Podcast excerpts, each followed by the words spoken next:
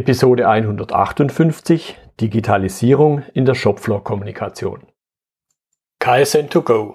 Herzlich willkommen zu dem Podcast für Lean-Interessierte, die in ihren Organisationen die kontinuierliche Verbesserung der Geschäftsprozesse und Abläufe anstreben, um Nutzen zu steigern, Ressourcenverbrauch zu reduzieren und damit Freiräume für echte Wertschöpfung zu schaffen, für mehr Erfolg durch Kunden- und Mitarbeiterzufriedenheit, höhere Produktivität durch mehr Effektivität und Effizienz an den Maschinen, im Außendienst, in den Büros bis zur Chefetage. Heute habe ich Michael Reuter bei mir im Podcastgespräch. Er ist Gründer und Geschäftsführer der Okobo GmbH. Hallo, Herr Reuter. Hallo, Herr Müller. Herzlich willkommen. Sagen Sie noch zwei, drei Sätze zu sich selber als Person und vielleicht auch ein, zwei Stichworte zur Okobo GmbH. Ja. Na klar, gerne. Ja, mein Name ist Michael Reuter. Ich bin einer der zwei Gründer äh, der Aukobo GmbH.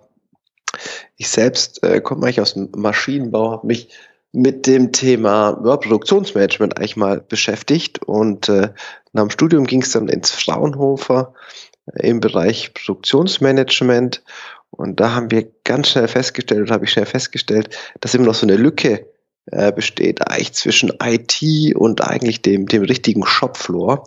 Und äh, daraus ist dann eigentlich der Gedanke gewachsen, das Ganze mal ein bisschen anders zu sehen, die, die Informationen ein bisschen näher an die Produktionsleute hinzubekommen, auch die IT weg von der eigentlichen IT hin zu Produktionsleuten und dann mit ganz viel Iterationsstufen und Diskussionen mit, mit meinem, mit Benjamin Scheich, meinem zweiten Gründer, ist dann eigentlich, ja, 2016 dann auch die Aukobo GmbH entstanden.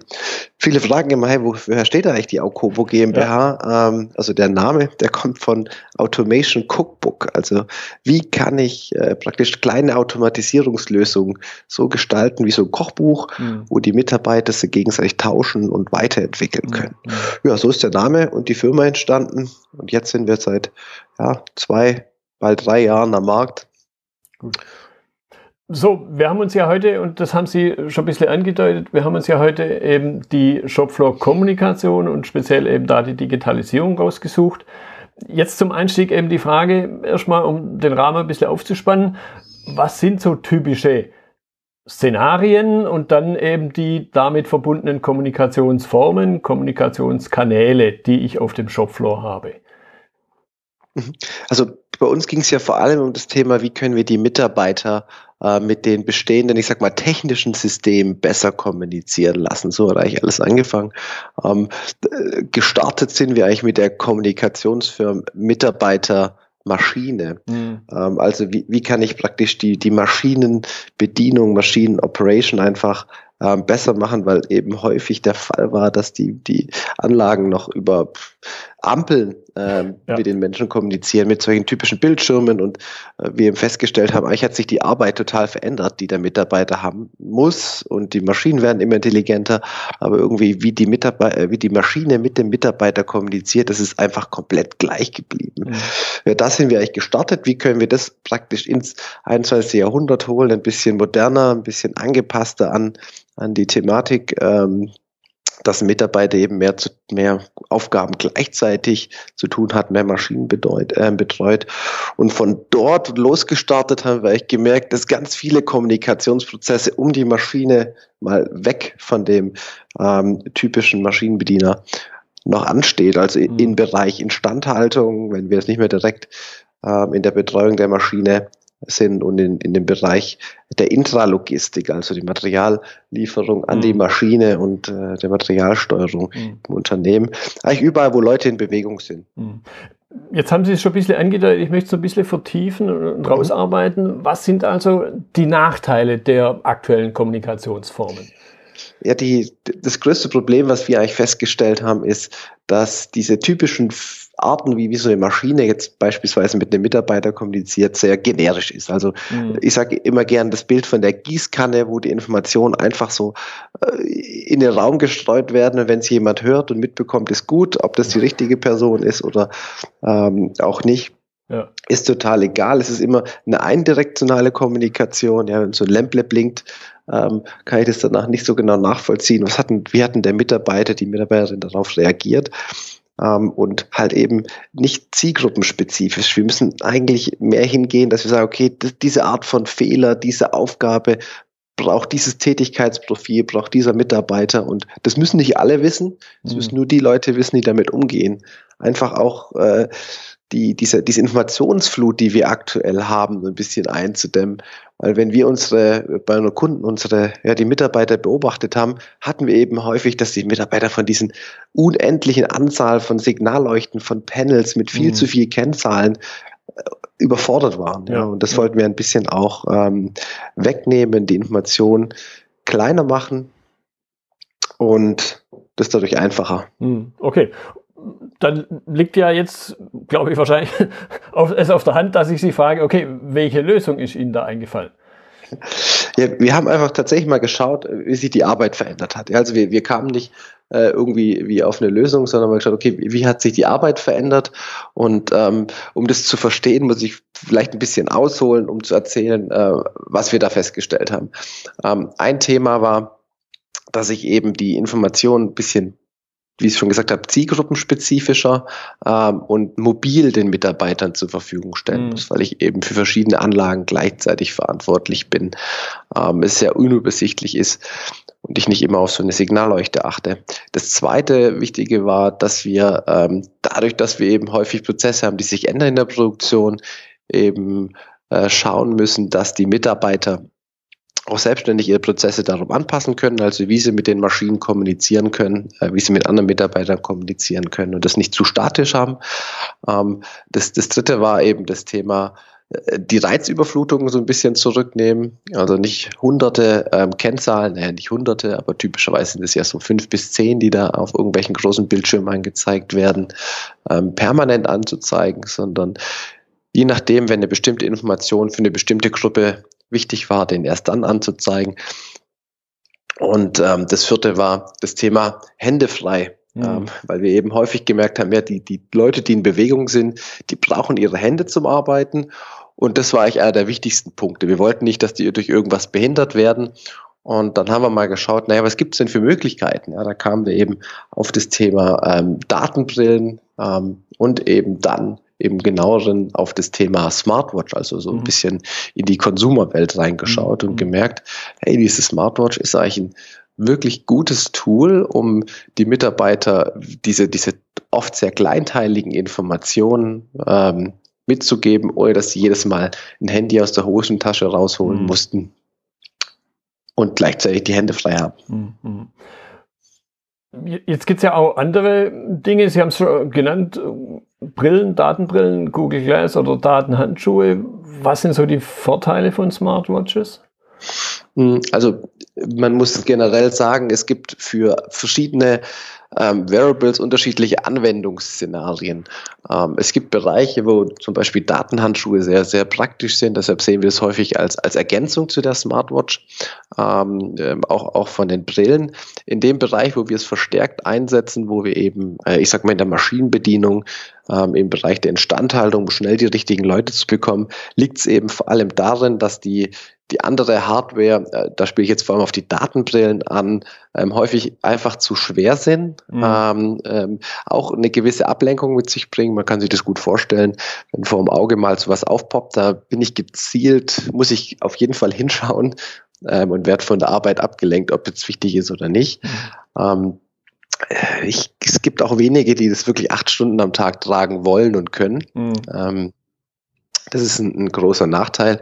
Ich schätze, in Zukunft werden die Datenbrillen da noch deutlich leichter werden ähm, und ein bisschen angepasster, dass man es da machen kann. Aber aktuell sind die technisch einfach noch nicht so weit. Mhm. Ähm, beim Thema Datenhandschuh, da haben wir äh, einfach das Problem, dass wir kein Bildschirm haben. Ähm, ja. Das ist, das ist halt häufig, brauche ich auch in der Kommunikation in zwei verschiedene Richtungen, dass jemand darauf reagiert, das weitermacht. Und wenn ich jetzt im Bereich äh, Intralogistik beispielsweise unterwegs bin, dann koppeln wir auch gerne so einen ähm, Datenhandschuh einfach mit einer Smartwatch über Bluetooth und habe dann praktisch die Vorteile aus beiden Welten, schnell scannen zu können mit Hände frei und gleichzeitig mhm. die Informationen auch noch dargestellt zu bekommen und irgendwelche anderen mhm. Sachen rückmelden zu können. Ja, mir, mir kommt gerade so vom geistigen Auge, dass ich vielleicht auf dem Handrücken dann sogar integriert äh, einen kleinen Bildschirm habe, so wie ich das sonst an, am Handgelenk habe, was im Grunde praktisch das gleiche ist. Genau. Okay. Jetzt reicht es ja nicht, sich, ich meine, ich habe auch so ein Ding hier am Arm, jetzt reicht es ja nicht, sich eine Apple Watch oder ich kenne die, die Androids entsprechend nicht, sich an den Arm zu schnallen und sagen, alles ist gut. A, möchte ich jetzt mit meiner Apple Watch, sie soll zwar angeblich wasserdicht sein, ich ziehe sie trotzdem vorm Duschen aus. Das heißt, da habe ich unter Umständen Randbedingungen, die ich beachten muss. Aber ich vermute mal, dass dieses Stichwort IT-Randbedingungen, also nur so eine Uhr an den Arm zu schnallen, reicht ja nicht aus. Das heißt, ich muss das irgendwo in was Größeres einbinden. Und da sollte man, glaube ich, uns noch ein bisschen drüber unterhalten. Genau, ist ein ganz wichtiger Punkt, äh, einfach, dass ich sag mal, Industrieunternehmen komplett anders ticken als im Konsumerumfeld. Also wir haben wirklich auch mit solchen, mit, mit einer Sony Smartwatch gestartet in, in den ersten Kundenprojekten mhm. und dann haben wir sehr schnell gemerkt, wo so die Grenzen sind. Ähm, das eine ist natürlich klar, wenn ich so eine Apple Watch nehme, die sind halt häufig sehr filigran ja, und ähm, nicht so robust. Mhm. Also uns sind die Uhren tatsächlich im Einsatz dann kaputt gegangen, Glas ist gesprungen, äh, okay. hat Risse reinbekommen und so weiter weiter. Man konnte sich äh, mit Handschuhen bedienen. Haben wir ja sehr häufig solche mhm. Montagehandschuhe beispielsweise in der Produktion. Wir haben da gemerkt, Hand ist nicht so ganz für diese raue Umgebung gedacht.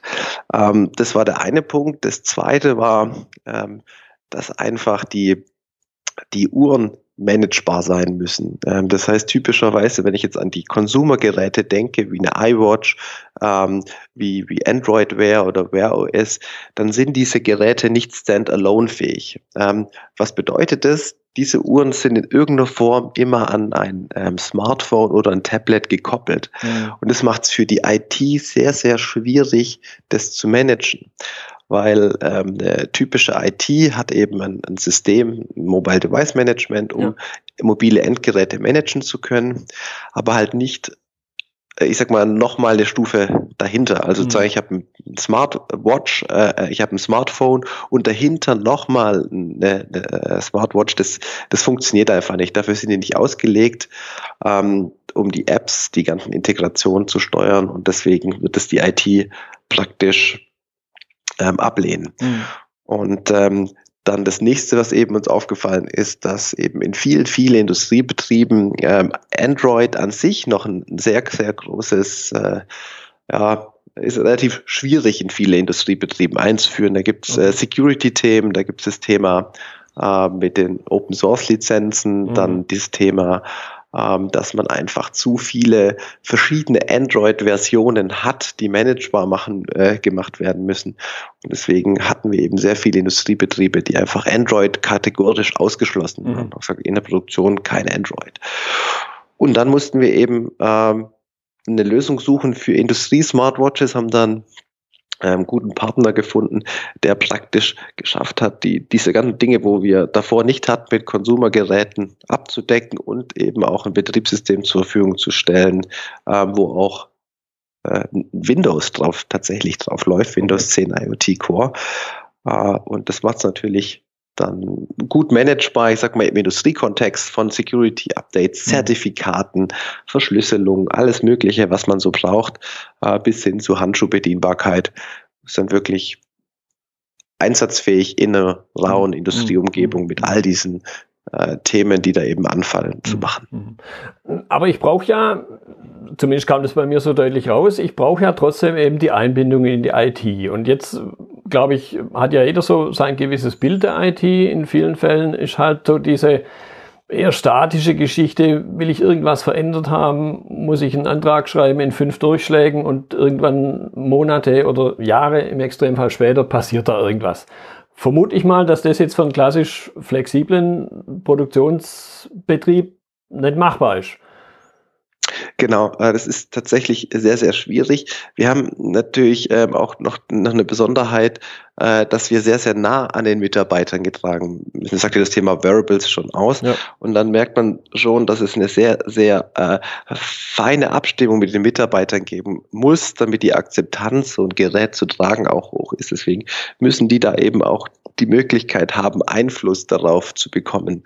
Ähm, Sie hatten gerade das Thema, ich sag mal, Ökosystem der IT im, in der Produktion angesprochen.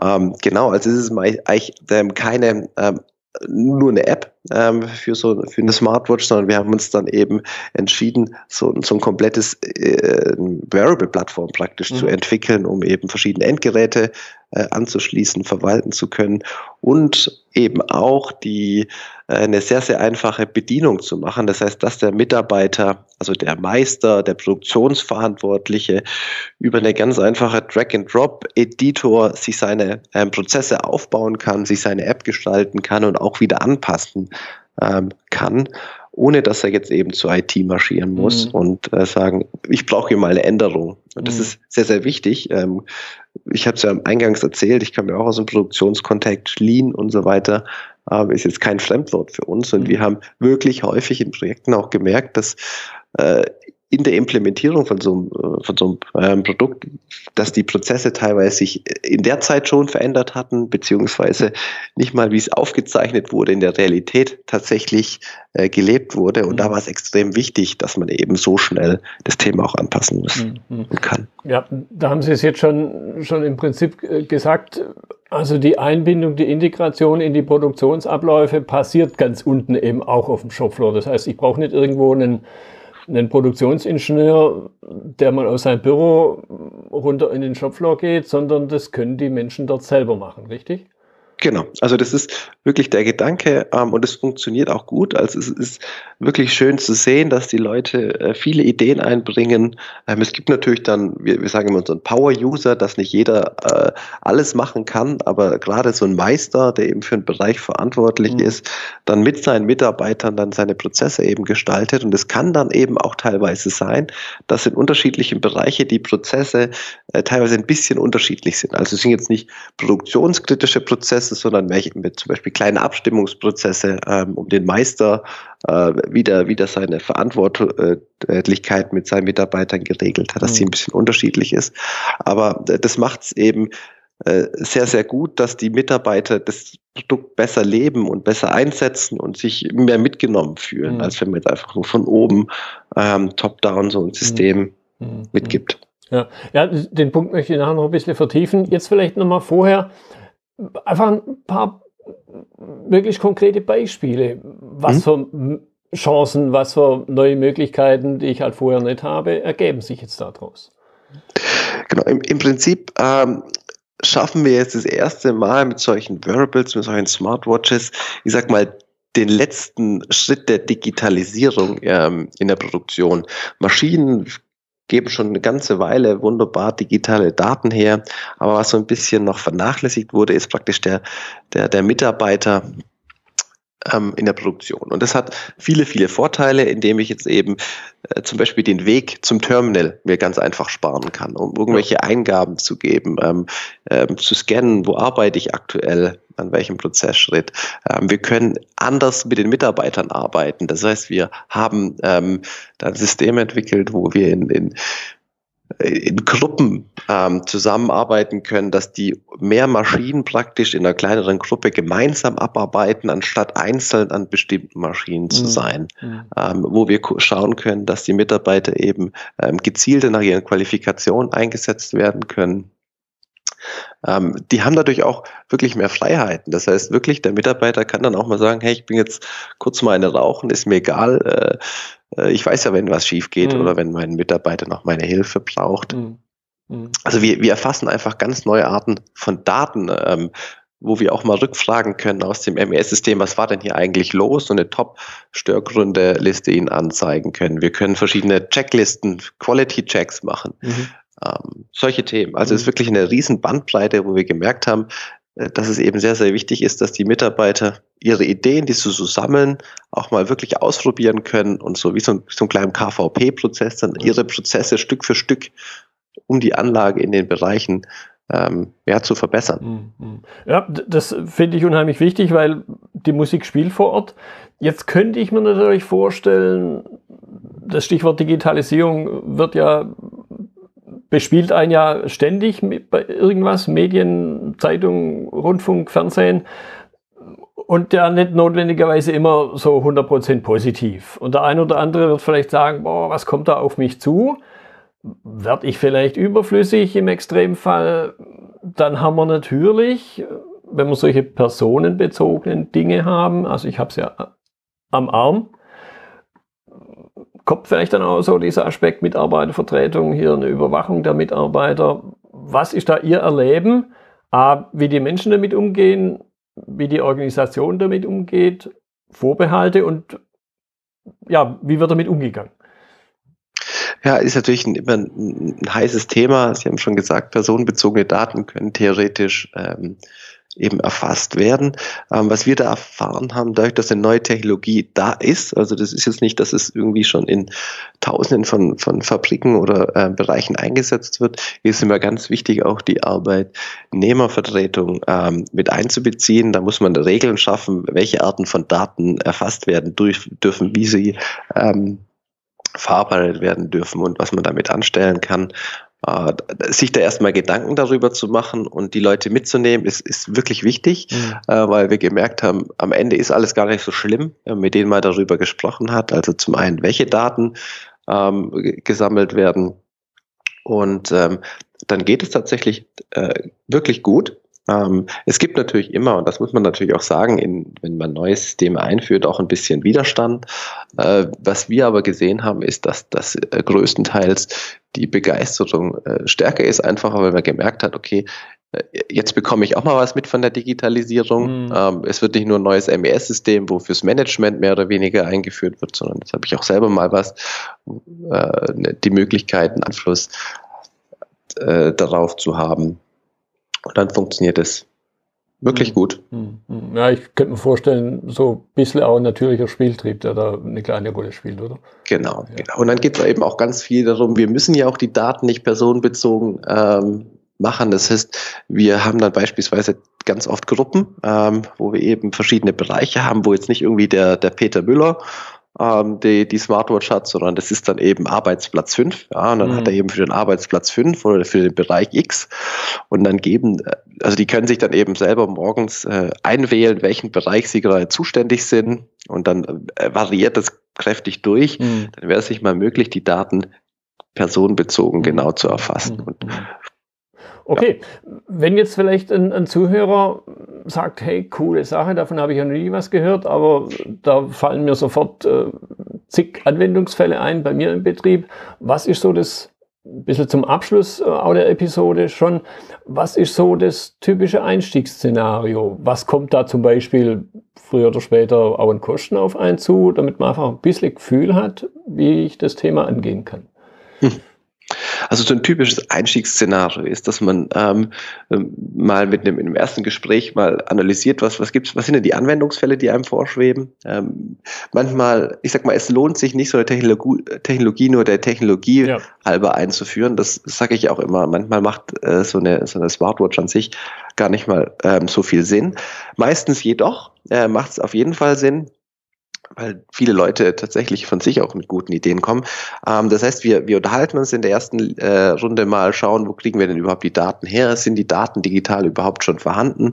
Ähm, besprechen mal so einen ersten ähm, Pilot-Case. Das heißt, typischerweise ähm, beginnen wir dann in, in einem Bereich äh, mit verschiedenen Anlagen, ähm, in einer Linie, in einem bestimmten Bereich, bestimmte Instandhaltung oder so, ähm, diskutieren an dann äh, gibt es einen Vororttermin, äh, wo wir mal auch das mal austesten, auch mit den Werkern durchdiskutieren. Und ähm, dann eben gemeinsam in so einen Pilot reinzustarten. Ähm, wir betreuen den Pilot am Anfang relativ intensiv, einfach weil wir gemerkt haben, es ist ganz wichtig, die Mitarbeiter auch mitzunehmen. Mhm. Also dieses Change Management, weil man eben ja. doch anders mit, mit Themen umgeht, ähm, wie die Mitarbeiter involviert werden, wie das Organisationskonzept dahinter ist. Äh, und das, das muss praktisch gelebt werden. Und nach so einem Pilot ähm, schauen wir uns das Ganze nochmal an hat Sinn gemacht, was waren die Zahlen, sind alle zufrieden damit und dann geht es praktisch ähm, in den Rollout. Mhm. Wenn das Thema Kosten äh, immer so aufkommt, da, da ist immer relativ schwierig, das von Anfang an zu sagen. Da gibt es eben ein paar Kostentreiber wie ähm, die Schnittstellen zu den, zu den Fremdsystemen. Wir haben da schon verschiedene, äh, ich sag mal, Schnittstellen entwickelt zu diesen Fremdsystemen, wie ein MES, wie ein ERP, ähm, wie auch ein äh, Warenmanagementsystem. Mhm. Oder teilweise eben auch direkt zur Maschine. Aber das ist immer schwer abzuschätzen. Aber was auf jeden Fall schon mal äh, einen Hinweis gibt, ist, was so eine Smartwatch überhaupt kostet. So eine Smartwatch, die liegt bei ungefähr 300 Euro. Ist halt durchaus ähm, überschaubar. Ja. Das ist absolut überschaubar. Das ist günstiger als, glaube ich, die aktuelle iWatch. Ähm, das auf das jeden ist, Fall, ja. Äh, ja. Okay, fand ich ein sehr spannendes Thema, was man eben mit Dingen, die man vielleicht sonst im ja, Privatleben tagtäglich nutzt, was man damit noch machen kann, die einem halt dann erstmal so nicht begegnen, wenn man, wenn man das nicht in irgendeiner Form schon hat.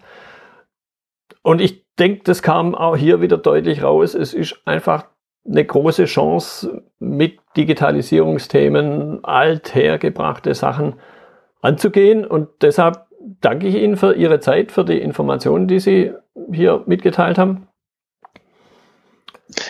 Ja, sehr gerne. Vielleicht noch ein Appell am Ende. Ich sage immer gerne, man muss sowas austesten. Äh, mutig sein, bisschen Geld in die Hand nehmen, mhm. austesten, mit den Mitarbeitern mal ausprobieren, was bringt es tatsächlich und äh, lernen vor allem. Das mhm. ist das Wichtigste, diese neuen Technologien, das Thema Digitalisierung, nicht immer nur, äh, ich sag mal, mit PowerPoints und nett äh, antesten, sondern wirklich mal testen und dann auch mal mutig sein, den ersten Schritt gehen. Mhm. Und das wird meistens belohnt werden. Ja. Und ich könnte mir jetzt, auch wenn wir jetzt den Schluss noch ein bisschen ausdehnen, ich könnte mir ja auch vorstellen, hängt natürlich dann immer wieder von den anderen Unternehmen ab, einfach mal jemand besuchen, der es schon einsetzt. Genau. Und gucken, was die machen. Genau, absolut. Ähm, also wir haben da, da wirklich schon eine Reihe von äh, Firmen, wo man natürlich auch mal vorbeigehen kann, äh, mit denen sprechen und das hilft immer schon viel. Ja. Also auch mit äh, anderen Betriebsräten beispielsweise, wenn, wenn ich jetzt aus der Arbeitnehmervertretung komme, mhm. sich mal auszutauschen. Ähm, wir haben immer wieder äh, mit der IG Metall verschiedene Workshops, wo wir eben auch gucken, wie schaffen wir es eben, dass wir eben das auch so gestalten, das ganze Produkt, dass es eben auch den Ansprüchen der, der Arbeitnehmervertretung gerecht wird. Und in dem Austausch auch mal gemeinsam sich voranzubringen, weil eben auch viele gemerkt haben, in Deutschland, wir müssen da was machen. Wenn mhm. wir es nicht machen, dann ähm, werden wir irgendwann überholt. Und deswegen Austausch ist extrem wichtig. Ja. Okay, ja, war jetzt lohnend, da noch zwei, drei Sätze dazu verwenden. Also nochmal vielen Dank für Ihre Zeit. Sehr gerne. Das war die heutige Episode im Gespräch mit Michael Reuter zum Thema Digitalisierung in der Shopfloor-Kommunikation. Notizen und Links zur Episode finden Sie auf meiner Website unter dem Stichwort 158. Wenn Ihnen die Folge gefallen hat, freue ich mich über Ihre Bewertung bei iTunes. Sie geben damit auch anderen Lean-Interessierten die Chance, den Podcast zu entdecken. Ich bin Götz Müller und das war KSN2Go. Vielen Dank fürs Zuhören und Ihr Interesse. Ich wünsche Ihnen eine gute Zeit bis zur nächsten Episode. Und denken Sie immer daran, bei allem, was Sie tun oder lassen, das Leben ist viel zu kurz, um es mit Verschwendung zu verbringen.